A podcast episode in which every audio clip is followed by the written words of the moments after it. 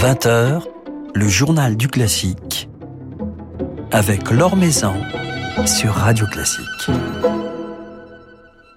Bonsoir à tous. 30 ans, 30 ans qu'il nous enchante, sublime le grand répertoire baroque, aiguise notre curiosité en nous invitant à redécouvrir des compositeurs oubliés et nous surprend en s'aventurant avec bonheur sur des terres romantiques où on ne l'attendait pas forcément. Les talents lyriques, l'orchestre de Christophe Rousset vous donne rendez-vous samedi 22 janvier au Châtelet pour une grande soirée anniversaire et poursuivra les festivités tout au long de cette année 2022 qui s'annonce particulièrement riche pour ces musiciens, tant sur le plan scénique que discographique. 30 ans donc, un anniversaire que nous célébrerons ce soir dans ce journal du classique exceptionnel, en compagnie de celui qui est à l'origine de cette belle aventure, n'a rien perdu de son appétit musical, de son envie d'explorer de nouveaux répertoires, de nous transmettre sa passion.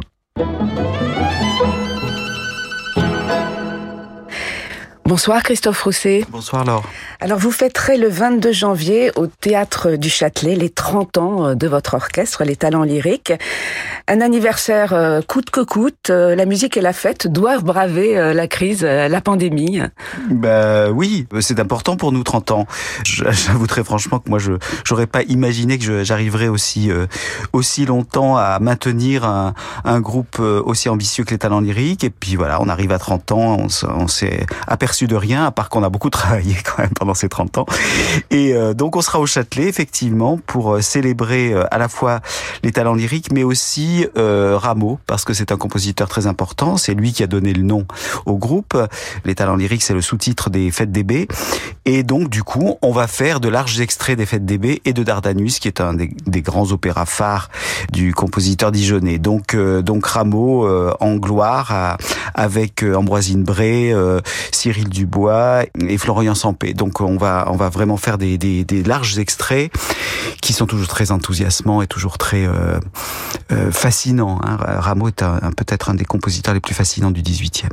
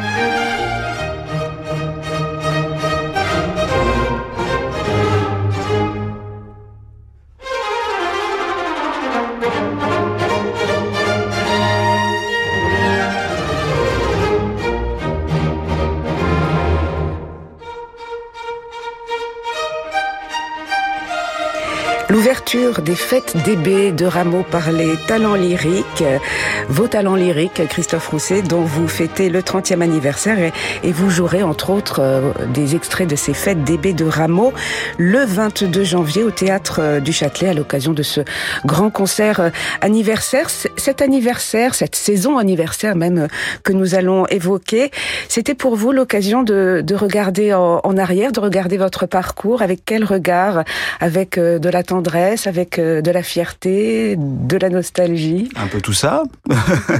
un peu tout ça. Euh, c'est assez, assez étonnant de, de, de se dire que j'ai pu... Euh, on m'a donné les moyens, au fond, d'explorer beaucoup de choses.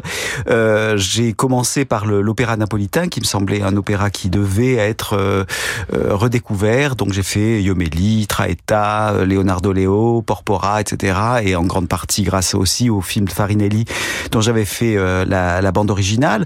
Et puis de là, la musique française s'est développée contre toute attente pour moi, parce que je pensais que la, musique française était un domaine réservé à d'autres, et aussi parce que la musique française est très très coûteuse du point de vue du budget pour un groupe. Donc il y a euh, il y a beaucoup de choses à, prendre en compte, les chœurs, un orchestre riche, beaucoup de beaucoup de solistes. Et puis si par hasard on le fait sur scène, alors il y a en plus les danseurs et, euh, une envie de baroque du public évidemment. Donc ça devient très très compliqué.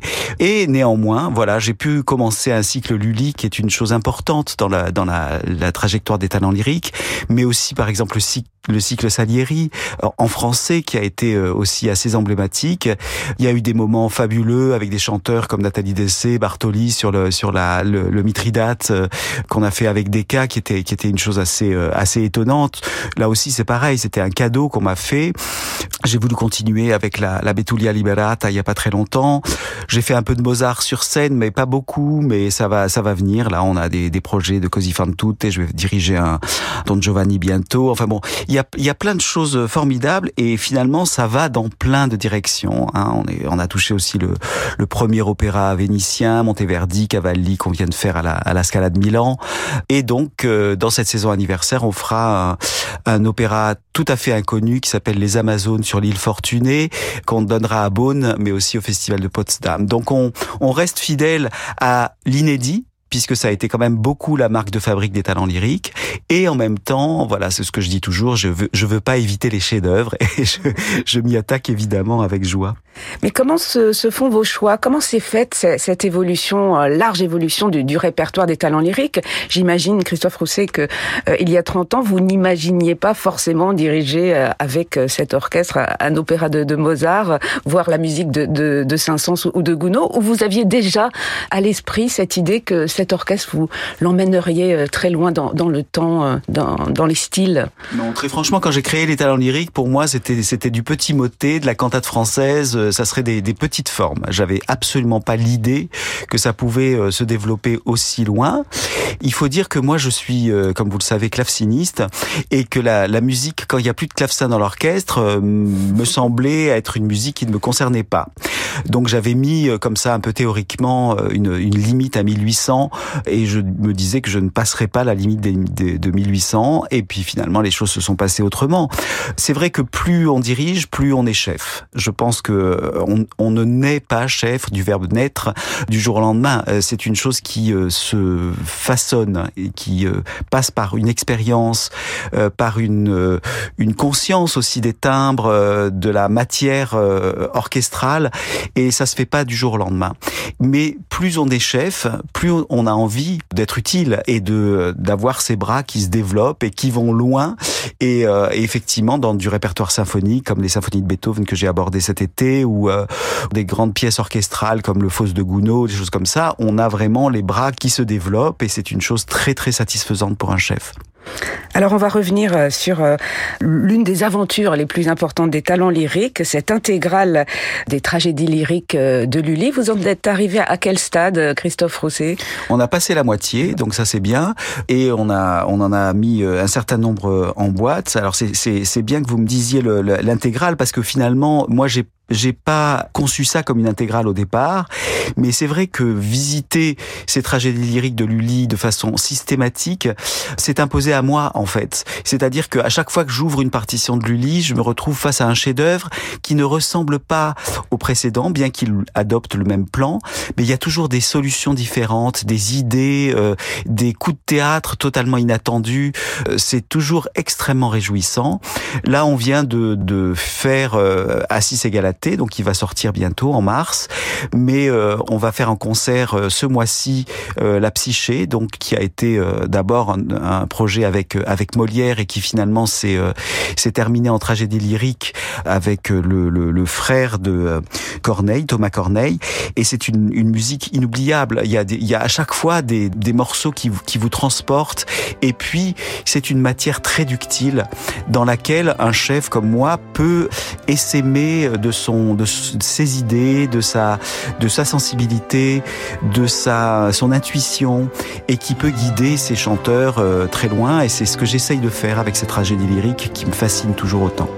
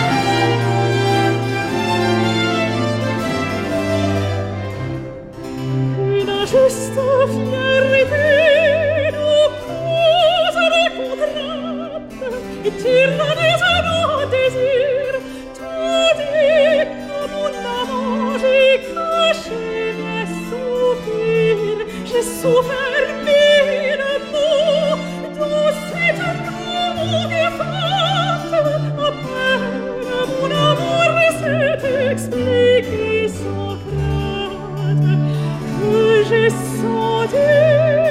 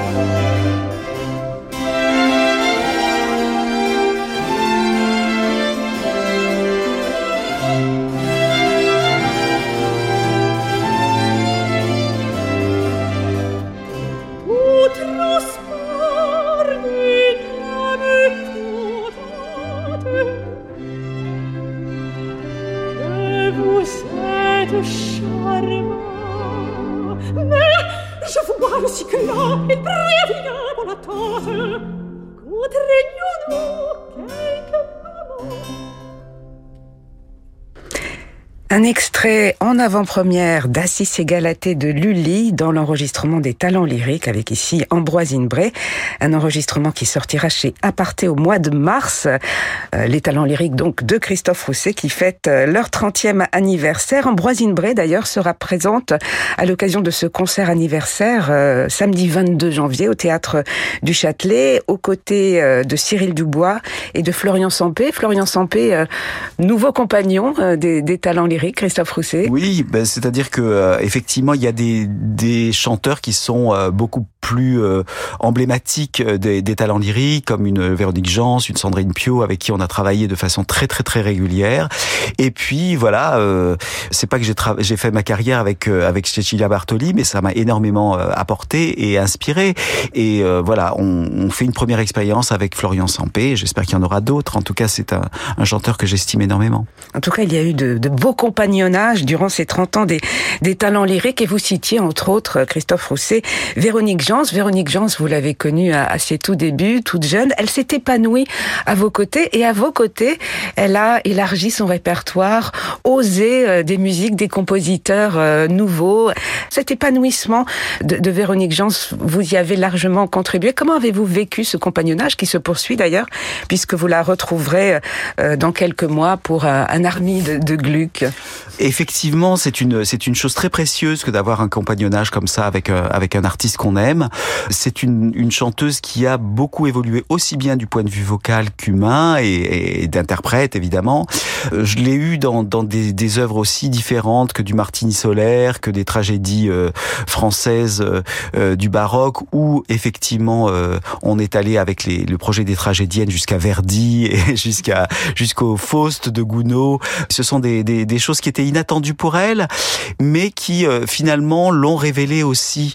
je me souviens quand on avait fait le premier volume des, des tragédiennes, je lui avais dit tu verras, tu seras l'interprète qui va s'imposer dans Gluck et ça n'a ça n'a pas loupé, c'est-à-dire qu'elle a chanté Gluck absolument partout, à l'Opéra de Paris et ailleurs, et avec moi à l'Opéra de Vienne, et qu'elle va le faire euh, effectivement dans l'armide de Gluck à, l'Opéra Comique très bientôt. Donc euh, c'est formidable de pouvoir déclencher, de pouvoir révéler un artiste à lui-même, et donc elle euh, elle a pu développer des, des des aspects de sa propre vocalité et de son être artiste qu'elle ignorait elle-même.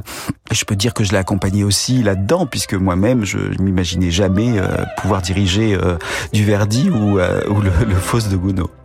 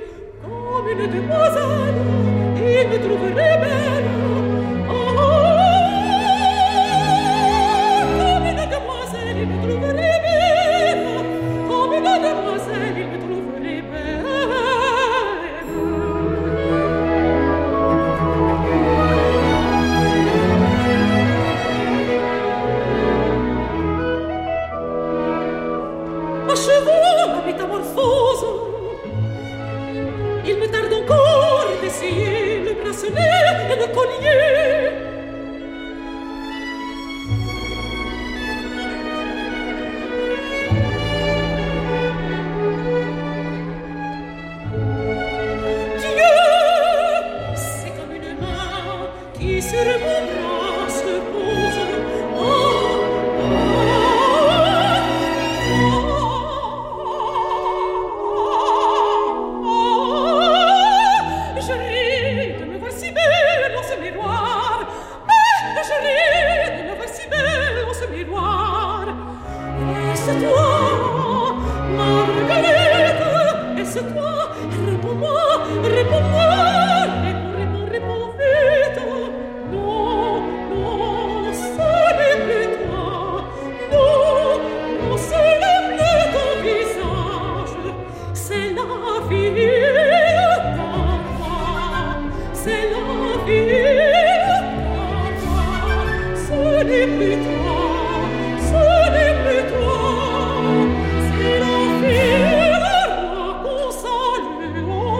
song.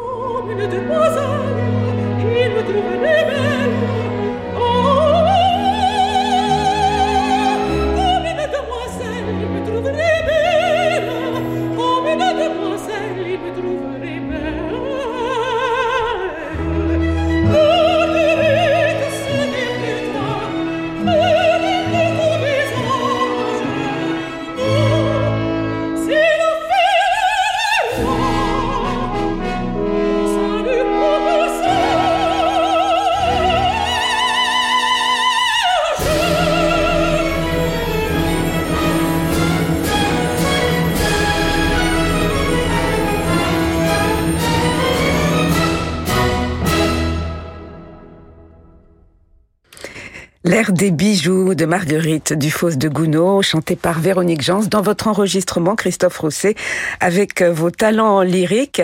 Véronique Jans, vous la retrouverez donc cette année, année anniversaire. Ce sera au mois de novembre dans Armide de Gluck, euh, une production que l'on découvrira à l'Opéra Comique. Alors une année riche avec également euh, La Vestale de Spontini au mois de juin au Théâtre des Champs-Élysées, un ouvrage de Pallavicino cet été à Beaune ou encore une nouvelle flûte que vous donnerez au Festival Berlioz de, de la Côte-Saint-André. Et puis de nombreux enregistrements discographiques. Euh, j'ai compté huit publication discographique euh, cette année avec les talents lyriques ou en, solo au clavecin. C'est important cet élan euh, discographique. En tout cas, c'est important d'être là, d'être présent et de montrer qu'on est très actif. Euh, c'est pour moi très important, surtout à l'étranger. En fait, je me suis aperçu que j'avais une, une renommée aux États-Unis ou au, Japon qui était largement due à la large production que j'ai de, de, de disques et qui fait que surtout sur l'inédit, c'est-à-dire je, je donnerais des, des, des, flûtes enchantées ou des, ou des symphonies de Beethoven, peut-être qu'il n'y aurait pas une foire d'empoigne sur mes enregistrements. En revanche, sur des inédits ou sur effectivement des tragédies lyriques de Lully ou de Salieri, il y a tout à coup un intérêt mondial sur, sur des choses beaucoup plus fines et beaucoup moins fréquentées par mes collègues. Donc voilà, je me suis fait remarquer pour ce, cet aspect-là de, de ma carrière, de ma curiosité, qui reste d'ailleurs intact. Hein. Je suis toujours extrêmement curieux et euh, ça m'amuse d'aller d'aller fureter encore dans les bibliothèques quand j'ai le temps, parce que malheureusement j'en ai beaucoup moins qu'avant. Euh, voilà, le disque est important pour ça. On a récemment, d'ailleurs, euh, vous connaissez évidemment mes disques de clavecin sur euh, sur Pancras Royer. J'ai j'ai été voir un petit peu sa musique d'orchestre. On a fait un disque de musique d'orchestre de Pancras Royer et c'est à peu près aussi étonnant que sa musique de clavecin. Et elle a une énorme personnalité. Je pense que ça permettra à un large public autour du monde de euh, découvrir ce compositeur qui mériterait d'être plus largement fréquenté. Oui, puisque cela s'inscrit aussi dans, dans, votre volonté de transmission. La transmission, euh, c'est important pour vous, Christophe Rousset. Cela passe également par le biais d'un podcast diffusé sur Radio Classique que vous réalisez avec Pauline Lambert, Baroque en stock, un abécédaire de la musique baroque. Vous en êtes arrivé à quelle lettre? On est arrivé à la lettre M. Et je suis très fier de ce, ce, ce podcast. Il est, il est très amusant, très ludique. Euh, il s'écoute facilement. On apprend plein de trucs. Euh, puis on touche à plein de, à plein de domaines Hein. Parfois c'est un peu philosophique, parfois c'est au contraire sur le sur l'interprète, sa position, euh, euh, son rapport à son public. Et parfois ça parle plus de musicologie, de choses historiques, etc. Et puis on part aussi éventuellement vers euh, d'autres formes d'art. C'est très foisonnant comme ça et puis très amusant à écouter, je crois. Oui, un très beau dialogue avec Pauline Lambert. On va se quitter, Christophe Rousset, avec un, un extrait de votre tout récent album au clavecin qui paraîtra au mois de février le manuscrit de Madame de Théobon. Qui était Madame de, de Théobon ben, Il se trouve que c'était une maîtresse de, de, Louis XIV. Et, mais au-delà de ça, il se trouve que j'ai trouvé moi-même euh, ce manuscrit euh, inédit sur eBay, figurez-vous. Et donc euh, je, je m'en suis emparé euh, sauvagement.